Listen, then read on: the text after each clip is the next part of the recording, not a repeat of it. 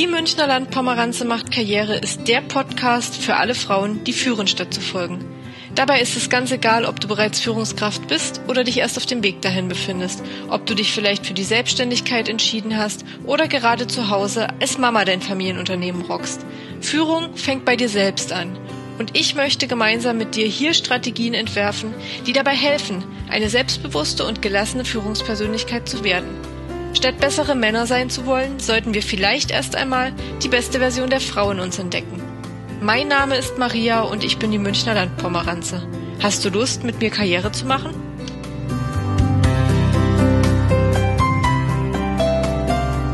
Herzlich willkommen zu einer neuen Podcast-Folge von Die Münchner Landpomeranze macht Karriere. Heute soll es darum gehen, welche Tipps junge Gründerinnen wirklich voranbringen, das sind Themen, die, glaube ich, jeden beschäftigen, egal ob man jetzt ein Start-up gründet oder ob man ähm, irgendwie anders gerade in der, in der Selbstständigkeit steckt oder in den Plänen für eine Selbstständigkeit steckt. Die Probleme, die dabei auftauchen, sind immer relativ ähnlich und heute soll es darum gehen, ähm, sich fünf essentiellen Themen zuzuwenden, die jede junge Gründerin am Anfang äh, zu bewältigen hat. Und dann legen wir einmal direkt los. Und zwar Tipp Nummer eins, der richtige Zeitpunkt. Wann ist der richtige Zeitpunkt? Der richtige Zeitpunkt ist immer und gleichzeitig auch nie. Denn um wirklich erfolgreich zu sein, sollte man einfach beginnen. Und es gibt so viele unglaublich tolle Ideen, so viele unglaublich tolle ähm, Gründerinnen, Frauen, die Potenzial haben, Frauen, die Kompetenzen haben, ähm, wo es daran liegt, dass sie den Anfangspunkt nicht finden und Startups oder junge Unternehmen sind gar nicht im Begriff zu entstehen, weil man den vermeintlich richtigen Zeitpunkt nicht findet. Und als ich mich selbstständig gemacht habe, ähm, war es dann ein glücklicher Zufall. Und ähm, ich glaube, wenn ich da lange überlegt hätte und wenn ich mir da lange nochmal die Risiken überlegt hätte und ähm, ja, da eine Risikobewertung gemacht hätte, dann hätte ich das nicht gemacht. Und das ist so ein ganz, ganz wichtiger Faktor, dass man eben ähm, sich klar sein muss, dass man im Gegensatz zu einem Angestelltenverhältnis sich immer mit Risiken beschäftigen muss, dass man auch immer Herausforderungen gegenüberstehen wird, dass man sich mit Problemen auseinandersetzen muss und ähm, dass das ganz normal ist und dass ein Angestelltenverhältnis nun mal vermeintliche Sicherheit verspricht, dafür aber auch ähm, der große Erfolg in der Regel ausbleibt, weil es einfach nach oben gedeckelt ist, wie weit es geht, weil dann auch die Freiheit und ähm, die Kreativität im gewissen Maße gedeckelt ist und sein eigener Herr oder seine eigene Chefin sein zu können, ist etwas ganz anderes. Das geht natürlich aber auch mit einem hohen Maß an Eigenverantwortung, einem hohen Maß an Risiko einher. Und deshalb ähm, haben viele Gründerinnen die Vorstellung, bevor sie ihr ähm, Konzept launchen, bevor sie ihr Business launchen oder bevor sie anfangen, müssen unglaublich viele Dinge passieren. Und das führt oftmals dazu, dass es so ein Riesenhaufen Arbeit ist, so ein riesengroßes Projekt und äh, man das immer schiebt und schiebt und gar nicht ähm, im Begriff ist zu beginnen. Und das ist ein ist ein wirklich großes Problem. Und ich kann da jedem nur raten, sich das in kleine Teilschritte aufzubauen und einfach zu sagen, ich fange jetzt an und ich ähm, werde jeden Tag etwas, etwas machen und werde jeden Tag etwas für meine Selbstständigkeit tun und auf diesem Weg, ähm, ja, in die Selbstständigkeit kommen, anstatt sich diesen großen Tag X immer vorzuschieben und zu sagen, ich brauche jetzt erst noch die Qualifikation, ich brauche jetzt erst noch den Finanzpuffer. Ähm, viel wichtiger ist es eigentlich, sich einen Plan zu machen und anzufangen und jeden Tag seinem Unternehmen einen Schritt äh, näher zu kommen. Und gerade ähm, vielleicht Unternehmerinnen, die sich im kreativen Bereich selbstständig machen, können ja auch erstmal mit einem Kleingewerbe zum Beispiel starten und können das nebenberuflich machen, dabei aber immer dran denken, dass man dem Arbeitgeber vorher Bescheid geben muss, dass er das ähm, auch abgenommen haben muss, insbesondere falls das irgendwie eine wettbewerbsrechtliche ähm, ja, Tendenz haben könnte. Also wenn man zum Beispiel irgendwie in einer ähm, Marketingfirma angestellt ist und ähm, sich jetzt auch gerne in dem Bereich selbstständig machen möchte, dann könnte das eben ein wettbewerbsrechtliches Problem darstellen und das muss vom Chef genehmigt werden. Andernfalls ähm, riskiert man da möglicherweise eine Kündigung. Aber ein Kleingewerbe ist zum Beispiel eine gute Möglichkeit, um mit einem relativ sicheren Ballon erstmal zu starten, sofern diese Möglichkeit denn bei eurem Konzept entsteht. Ansonsten rate ich immer, irgendwie zu starten. Also natürlich nicht kopflos und ähm, jetzt da einfach Räumlichkeiten für irgendein Café anmieten, aber zumindest erstmal die ersten Schritte gehen. Äh, einen Businessplan erstellen oder sich, ähm, sich informieren, anstatt zu sagen, irgendwann mache ich mich selbstständig oder irgendwann ähm, setze ich das um, weil ich habe eine ganz tolle Idee und das sollte man nicht auf die lange Bank schieben, weil die besten Ideen und die tollsten Ideen kommen wirklich meistens gar nicht ans Licht, weil ähm, die Gründerinnen das auf die lange Bank schieben und den vermeintlich richtigen Zeitpunkt nicht finden und den gibt es eben nicht. Das ist ein bisschen wie beim Kinderkriegen. Es wird nie den richtig perfekten Zeitpunkt geben, weil entweder ähm, es passt gerade irgendwie zeitlich nicht oder die Karriere ist gerade wichtiger oder sieht finanziell nicht so gut aus und meistens fragen Kinder auch nicht nach, wann, äh, wann sie kommen, dann sind sie einfach irgendwie da. Außer es ist wirklich geplant und ähm, insofern ist es wirklich ein bisschen wie beim Kinderkriegen einfach machen.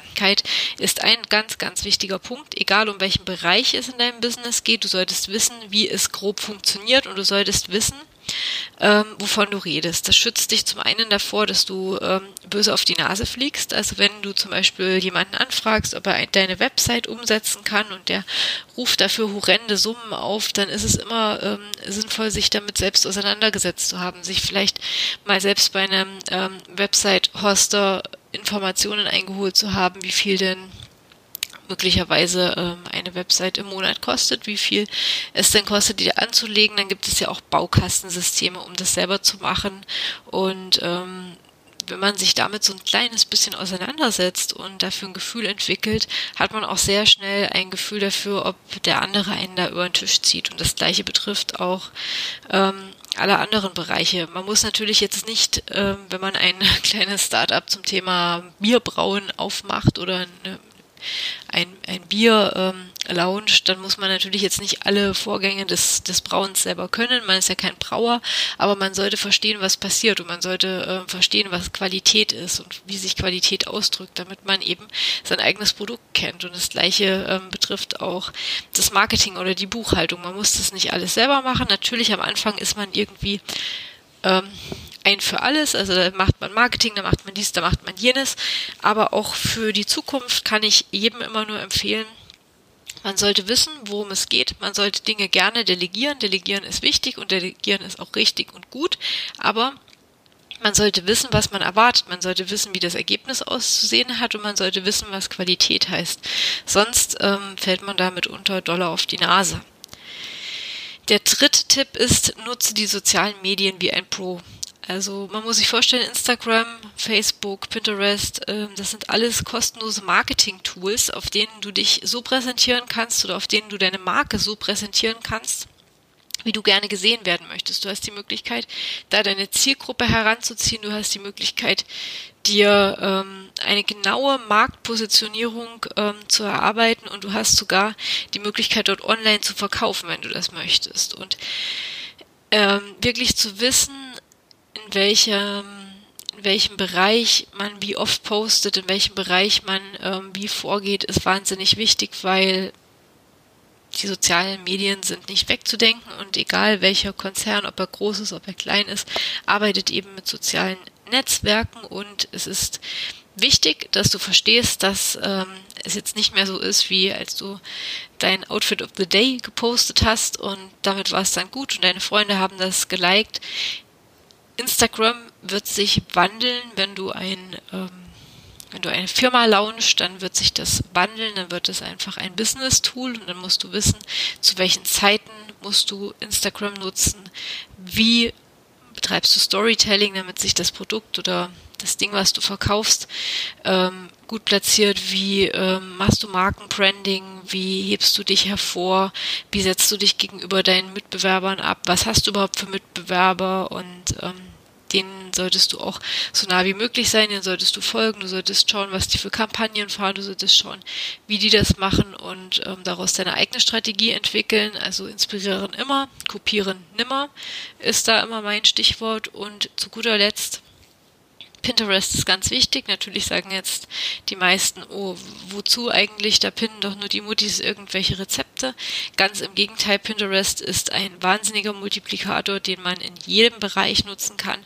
Natürlich wird Pinterest anders bespielt als die anderen ähm, Kanäle. Du musst ähm, dann ganz andere Grafiken anwenden, während Instagram sehr bildbasiert ist, also wo Gesichter gut funktionieren, wo Emotionen gut funktionieren sind es auf Pinterest eher Grafiken und ähm, ganz, ganz andere Dinge, die funktionieren, ganz, ganz andere Formate, die funktionieren, aber du kannst dort super gut Webseiten einbinden, du kannst dort super gut ähm, auf dich verlinken und das ist einfach was, was man nicht liegen lassen sollte und jede äh, namhafte Firma, jede große Firma hat einen Pinterest-Account und nutzt das als Multiplikator, das ist ähm, ganz klar und du solltest natürlich auch schauen, dass du ähm, CEO-optimiert arbeitest und du solltest auch schauen, dass du die richtigen Schlagwörter benutzt, die richtigen Hashtags benutzt, auch wenn ähm, viele jetzt sagen, Hashtags sind so 2014, äh, das mag sein, aber sie sind gerade am Anfang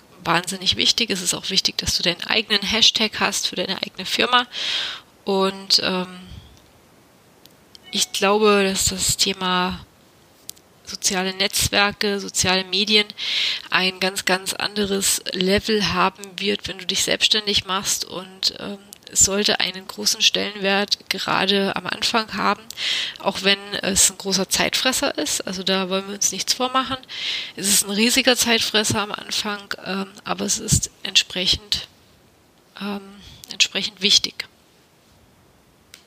Du solltest dich außerdem frühzeitig informieren, welche ähm, Programme, welche Apps du nutzen kannst, ähm, ob du Posts vorplanst, ob du ähm, Bilder bearbeitest und ähm, einheitliche Filter wählst, um eine einheitliche Bildsprache zu generieren. Du solltest dich damit auseinandersetzen, wie man dein Produkt oder ähm, dich selbst, je nachdem, was du vermarkten möchtest, gut in Szene setzt, wie man ähm, gute und professionelle und hochwertige Fotos macht, ohne jedes Mal einen äh, Fotografen anzuheuern, wie überhaupt deine Bildsprache sein soll. Soll die warm sein, soll die kühl sein? Ähm, willst du Schwarz-Weiß-Bilder? Willst du, ähm, ich weiß nicht was für Bilder? Da gibt es unendlich viele Möglichkeiten und ähm, man sollte tunlichst davon Abstand nehmen, einfach Fotos zu posten und zu sagen, ich habe da jetzt einfach mal was hochgeladen. Das funktioniert im Privatleben, aber nicht auf Instagram Business. Dann kommen wir auch schon zu Tipp Nummer 4. Das Baby braucht einen Namen. Und ähm, der Firmenname sollte weise gewählt werden, nicht nur weil du ihn in den nächsten Jahren oder im besten Fall in den nächsten Jahrzehnten relativ oft sagst, sondern auch weil er ähm, ja von anderen gut verstanden werden sollte, idealerweise auch in Deutsch und Englisch gut verstanden werden sollte. Und wenn du dir jetzt vorstellst, dass du vielleicht ähm, diesen Namen jedes Mal buchstabieren musst in Zukunft, wenn du irgendwie telefonierst, dann ist das relativ unangenehm. Außerdem gilt es zu beachten, ähm, dass man Markennamen ja auch rechtlich schützen lassen kann. Insofern muss weise gewählt werden. Immer toll sind äh, Fantasienamen, die sich vielleicht ähm, irgendwie aus Anfangsbuchstaben des Namens zusammensetzen oder etwas, was wirklich ähm, die CI sehr, sehr stark verkörpert und auch wenn das jetzt erstmal nicht sonderlich heiß klingt, irgendwie die Initialien zu nehmen, kann das durchaus gut funktionieren. Und ähm, ganz wichtig bei diesem Schritt ist auch, sobald dieser Firmennamen gefunden ist, und da ist es auch ganz egal, ob sonst noch nicht noch nicht viel passiert ist, solltest du dir ähm, eine Website mit diesem Namen sichern, solltest du die E-Mail-Adresse mit dem Namen sichern, Facebook, Instagram und Pinterest mit den Firmennamen belegen damit nicht vielleicht morgen die nächste die gleiche Idee hat mit dem gleichen Namen. Und auch wenn das Ganze jetzt erstmal leer läuft, das ist überhaupt nicht schlimm. Hauptsache, du hast es dir erstmal zeitnah gesichert und ähm, du bist safe, dein Name ähm, ist geschützt und du musst später nicht noch auf irgendwelche Halbschalen ähm, Nutzernamen zum Beispiel auf Instagram zurückrufen, äh, zurückgreifen, wo dann vielleicht noch irgendwelche ähm, Zahlen oder Unterstriche drin sind. Das ist einfach wenig seriös. Ähm, und Nummer fünf, das ist ein Thema, was mir sehr am Herzen liegt. Hole dir frühzeitig Feedback. Und ähm, gerade wenn man beginnt, sich selbstständig zu machen, möchte man ähm, das Ganze perfekt machen, hat man auch große Hemmschwellen und hat man ähm, natürlich auch oft Schamgefühl und oft den Zweifel, ob man denn genügt, ob das Produkt genügt, ob die Idee stark genug ist. Und man sollte frühzeitig seine Freunde, seine Familie, potenzielle ähm, Kunden, potenzielle Geschäftspartner einbinden und sich Feedback holen, gerne auch schon im Prozess und gar nicht unbedingt warten, bis man, ähm, bis man das perfekte Endergebnis hat, weil ähm, Menschen in den Prozess mit einzubringen, kann sehr, sehr gute Synergien erzeugen kann Ideen reinbringen, die man vielleicht selbst aufgrund von Betriebsblindheit äh, nicht ja gar nicht gesehen hat oder gar nicht gesehen hätte, weil man sich ja, wenn man stark an etwas arbeitet, auch sehr verbeißt und auch eine genaue Vorstellung hat und manchmal dann gar nicht mehr den Blickwinkel hat, den ein Außenstehender hat. Und man sollte sich generell davon verabschieden, zu denken, dass etwas perfekt sein muss, bevor es ähm, bevor es irgendwie publik wird, weil selbstständig sein, sich selbstständig machen, der Weg zum Erfolg, das ist eben ein Weg und der ähm, ja, der ist nicht mit Perfektion verbunden, sondern es ist etwas, was ähm, einfach entsteht. Und so ist es auch mit den Produkten. Das kann ruhig auch erstmal unperfekt sein. Das muss nicht ganz perfekt sein, ganz im Gegenteil.